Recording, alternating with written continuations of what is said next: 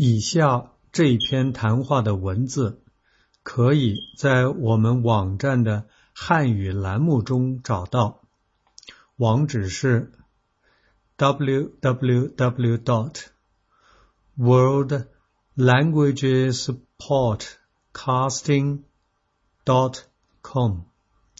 除了这篇谈话的全文之外，还有一页练习，帮助你学习汉语。练习答案也可以在同一页上找到。我叫 Clayton，坐在我边上的是菲比。今天呢，我们谈一谈我们这个到澳大利亚来的嗯一些情况。我们都是这个移民，但是在澳大利亚已经住了相当长的时间了。嗯，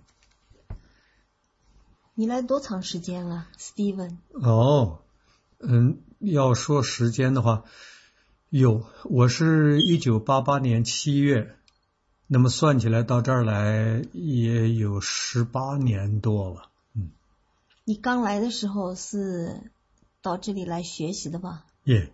我我来的时候是这样的，就是我在在中国当中学老师，后来呢总是希望能够嗯到外面来来来来看一看，呃其实呢我当时也联系了美国、澳大利亚，但是后来呢我的这个这个导师以前的导师跟我说说这个这个澳大利亚，呃他比较下来呢是觉得澳大利亚最好，因为他刚刚在这个墨尔本待了一年。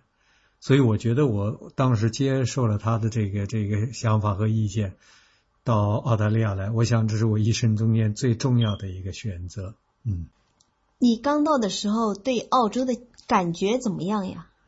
哎呦，我当然说一开始来的时候，我觉得特别新鲜，而且觉得特别好。嗯，那时候来的时候，嗯，这么说吧，就是当时坐在汽车里的开车的。都是黄头发的，在马路上走的，或者是这个骑自行车的，都是像我这样的黑头发的。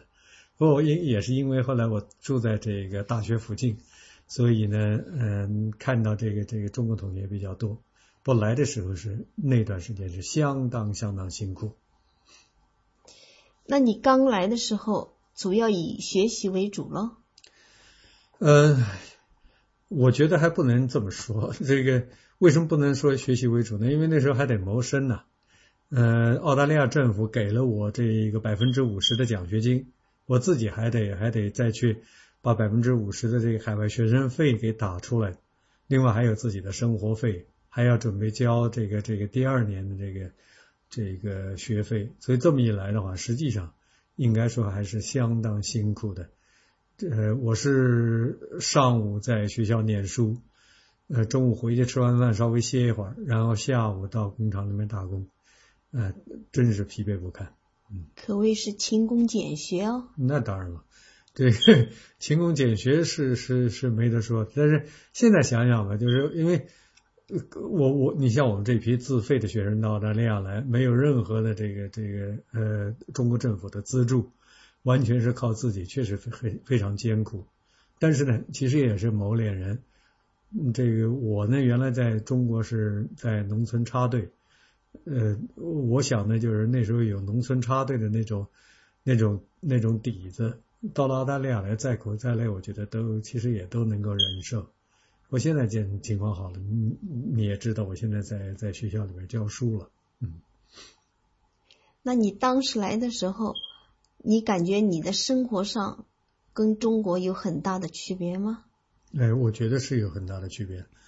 第一，你在这个地方，呃，你是这个这个，嗯，非常孤单的一个人在这儿，嗯，什么事儿都得你自己去去操心，都得你自己去做去。呃，这个念书、打工，而且我想，我当时打工呢，还得还得有五个条件。这个第一，这个来的时候没有汽车，这离大学不能远。第二。这个我当时也三十多岁的人了，就是对年龄不不应该有什么限制。第三，我这原来在中国是是当老师的，来了以后一点技术都没有，所以对技术呢不能要求过高。这个呃呃第四呢就是呃就是还得骑骑自行车，还得还得到，因为我呢是每天下午去打工，这个这个要符合我的这个打工的这个嗯嗯这个时间表，不能跟我学校的上课冲突。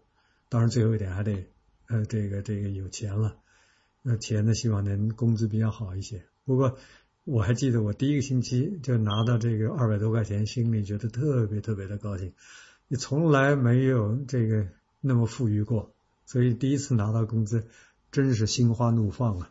嗯，哎，我我我说了半天了，我我我能不能问问你的情况？你是你是什么时候到澳大利亚来的？我是一九八九年十二月底来澳洲的。嗯，当时呢是一大批中国留学生，所谓六四以后。嗯，出国的那批中国留学生，嗯，这批可能是来澳数量最大的一批吧。嗯，嗯，那么你当时来的时候是到这儿来是学什么呢？我当时只不过是学语言来的，实际上呢，对中国留学生来说，语言只不过是个桥梁，能够有出国的机会。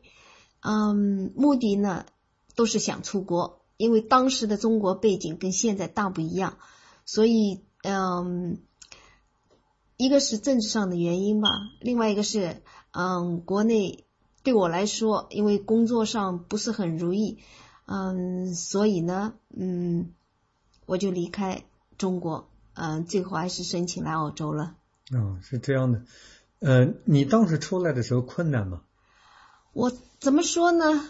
当时出来的时候。应该说不算最困难，困难的是因为六四以后发生六四的事情发生了，嗯，中国呃澳大利亚使馆对中国留学生出国暂时停掉了将近有半年的时间，他们没有签发任何签证，一直等到十一月解冻以后，嗯，他们开始陆续了发陆续的发放了很多很多签证。所以这批出来的是最多的数量。当时困难的是，因为澳大利亚对中国留学生出国有了限制。首先，他有一个学历上的要求，完了，他有一个年龄上的要求。学历上是什么要求呢？学历上的基本上他希望是，嗯，有大专、大专以上学历的。但是我据我知道，很多有技术工种的，嗯，甚至一般高中毕业了。都出来的还是有不少。哦，那么嗯，这个年龄上一般来说，他当时有什么样的限制呢？年龄要求他要要求呃限制在三十五周岁，嗯，如果超过三十五周岁，基本上就拒签了。所以当时有一大部分人，嗯，最后都被嗯拒签在怎么说了？都没有能够跨入澳洲的国门。嗯，嗯，我想你大概也跟我一样是自费生。那么你来到澳大利亚，这个你你觉得当时谋生，嗯，情况怎么样呢？嗯，怎么说呢？这一段历史对我来讲，在这一生中还是非常 有一定意义的，也是很有很有回味的。